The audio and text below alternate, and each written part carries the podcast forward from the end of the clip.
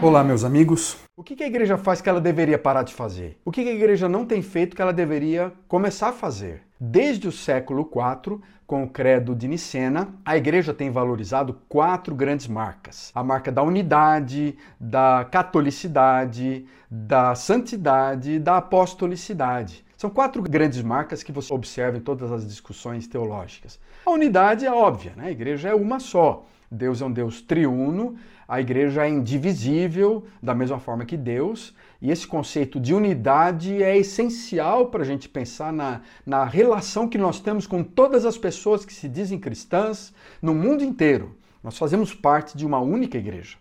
Além disso, há a simbologia do Antigo Testamento, da pureza, na palavra santidade. A igreja é santa no sentido de que ela vem de Deus, ela foi separada para Deus, ela reúne gente buscando uma vida de caráter, de ética, de santidade, que nós chamamos teologicamente. Além disso, você pode dizer que, além de unidade, santidade, uma marca fundamental é a catolicidade da igreja. Catolicidade tem a ver com essa universalidade da igreja, a igreja que está em todos os lugares. É óbvio que hoje é difícil a gente usar a palavra católico, alguns não gostam, palavra universal, outros já fazem uso, tem gente usando a palavra internacional, mundial, igreja mundial, igreja, enfim, o que, o que significa que a igreja é planetária, ela está em todo lugar, para todo mundo é uma igreja é, católica nesse sentido, universal.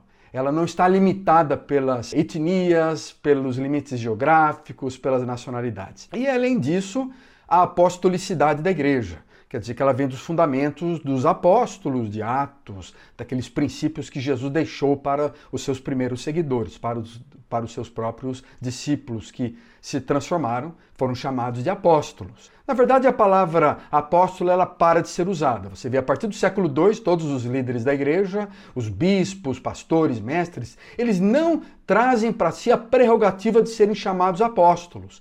Esse é um negócio que nós inventamos aí nas últimas décadas, mas não há embasamentos bíblicos para chamarmos hoje de apóstolos. Sinceramente, você não vê isso na história da igreja. Mais importante da apostolicidade é essa dependência das doutrinas dos apóstolos. Além disso, há um elemento da apostolicidade que vem da palavra apostoléu, que é ser enviado. Jesus utiliza essa palavra para dizer que ele foi enviado pelo Pai e ele também nos envia ao mundo para compartilhar esse evangelho. Mas você observa que Charles Van Engen, por exemplo, gosta de ver estas quatro palavras de forma mais dinâmica, e eu acho que é interessante. Não vê-las meramente como adjetivos estáticos, né? não é, é unidade que interessa, é que a igreja está se unindo.